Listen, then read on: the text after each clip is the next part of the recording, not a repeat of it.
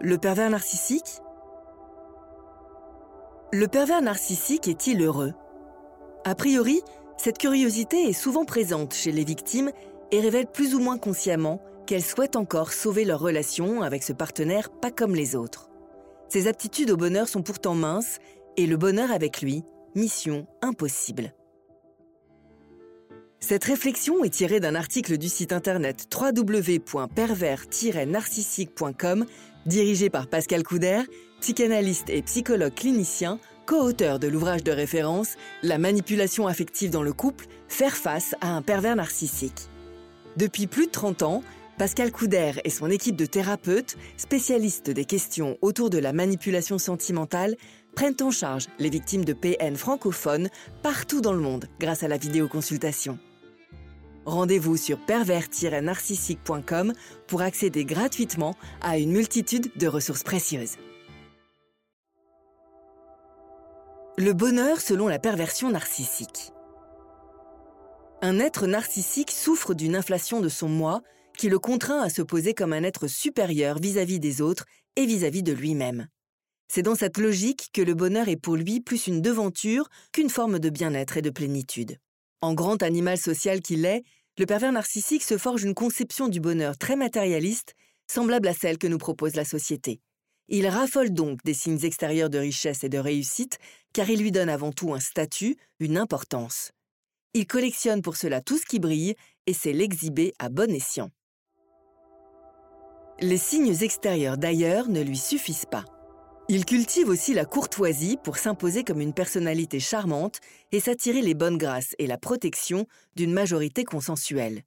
C'est le père de famille charmant à la sortie de l'école, le gentleman amoureux vu de l'extérieur, le collègue parfait qui met tout le monde d'accord. Un comportement standard du pervers narcissique peut consister, par exemple, à poster des photos de son bonheur familial sur les réseaux sociaux avec des images de sa petite famille tendrement unie. Personne n'ira se douter qu'en réalité, sous son toit, la peur et le harcèlement sont rois. Tout son entourage s'accorde donc en général à trouver un pervers narcissique très heureux et à envier son mode de vie. Même s'il ne s'agit que l'un de ses masques, car en coulisses, sa vie et celle de ses proches tient plutôt du cauchemar. Alors, le pervers narcissique est-il heureux? Non, on s'en doute, car le bonheur ne se résume pas à posséder ou à exister dans le regard des autres. La personnalité des pervers narcissiques est même réfractaire au bonheur. Elle est dénuée de certains ingrédients pour cela. Depuis l'enfance, ils sont coupés de leurs émotions et sont privés d'une vraie vie affective. Les victimes doivent comprendre, en effet, que s'ils expriment à la perfection la tendresse et les sentiments, ils ne les ressentent pas. Ils savent par contre parfaitement les jouer, par le biais de cette étrange osmose qu'ils créent avec elles et qui leur permet d'épouser tous leurs besoins. Pourtant, l'amour pour eux n'existe que dans les romans, c'est une chose réservée aux faibles et aux doux rêveurs. Et pour cause, chez eux, les sentiments n'ont qu'une seule finalité, celle de rendre l'autre accro et sous emprise. C'est cette perspective qui rend le manipulateur narcissique heureux, encore qu'elle soit de courte durée. Tout aimanté qu'il est par le désir d'en obtenir toujours plus, il lui faudra ensuite accentuer cette emprise. Il ne connaît pas la joie, mais plutôt la jouissance. Cette dernière est superficielle et a besoin d'être sans cesse entretenue, ce qui entraîne fréquemment chez lui des problèmes d'addiction. Le fond du caractère même du pervers narcissique s'oppose aussi fondamentalement au bonheur par le fait qu'il est incapable d'être en paix avec lui-même. Taraudé par la soif de pouvoir, il entretient une vision binaire du monde, dominant, dominé. Il est donc perpétuellement en guerre contre les autres pour faire partie de la première catégorie. Il s'agit pour lui d'une question de survie. Si l'on parle de tempérament hautement conflictuel chez lui, avec des colères imprévisibles qui éclatent dans l'intimité et loin du regard des autres, c'est qu'il a besoin de décharger toutes les tensions et les frustrations qui découlent de ces affrontements permanents.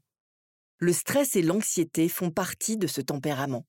La manipulation le pousse à échafauder de nombreux stratagèmes qui consomment ses ressources. Les pervers narcissiques sont souvent méthodiques et organisés jusqu'à l'obsession. Ils mettent une pression terrible, mais sont incapables de lâcher prise. Ils ont donc besoin de maltraiter leur partenaire sans merci pour retrouver des forces et cette suprématie narcissique qui se dérobe sans cesse sous leurs pieds. Autre handicap du pervers narcissique, son intolérance à l'échec et sa résistance quasi nulle à la frustration. Cela les pousse à désigner autour d'eux des boucs émissaires comme leurs enfants, leurs conjoints ou conjointes ou leurs subordonnés. Ils leur feront régulièrement porter le chapeau de leurs échecs sous les prétextes les plus farfelus.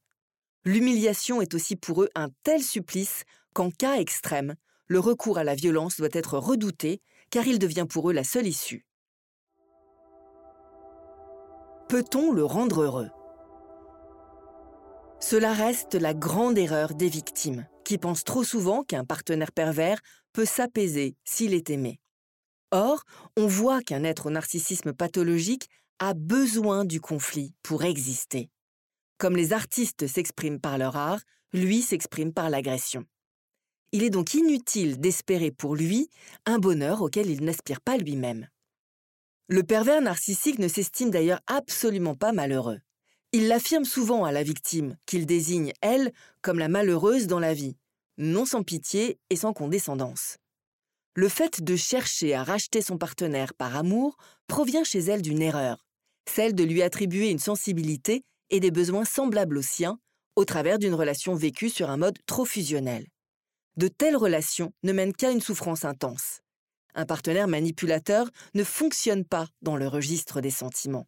L'amour est pour lui un jeu de pouvoir, fait de calculs et de caprices, car ses vrais besoins sont ailleurs.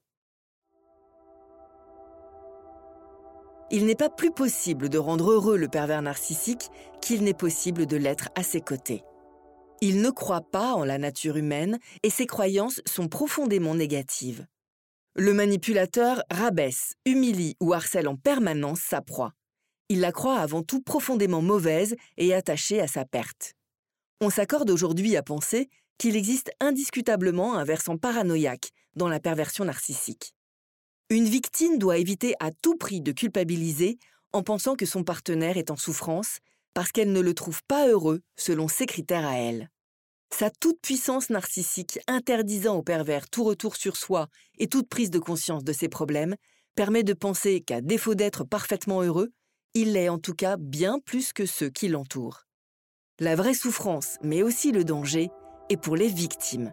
Mais elles ont souvent un certain travail de reconstruction personnelle à accomplir afin de le comprendre et réussir à faire enfin de leur bonheur à elles leur priorité. Pascal Couder, psychologue clinicien et psychanalyste, s'occupe des hommes et des femmes aux prises avec un partenaire manipulateur et malsain. La thérapie sur Skype ou en cabinet permet de sortir des schémas de dépendance. N'hésitez pas à vous faire accompagner par des thérapeutes spécialistes de la question de la perversion narcissique. Rendez-vous sur www.pervers-narcissique.com et trouvez-y de nombreux conseils sur comment gérer la séparation, comment gérer l'après la reconstruction, et vous pourrez également rentrer en contact avec un membre de l'équipe. Ne restez pas seul. Merci d'avoir écouté ce podcast. Rendez-vous très prochainement pour un nouvel épisode. N'hésitez pas à vous abonner pour ne rien manquer des prochaines publications. À très bientôt.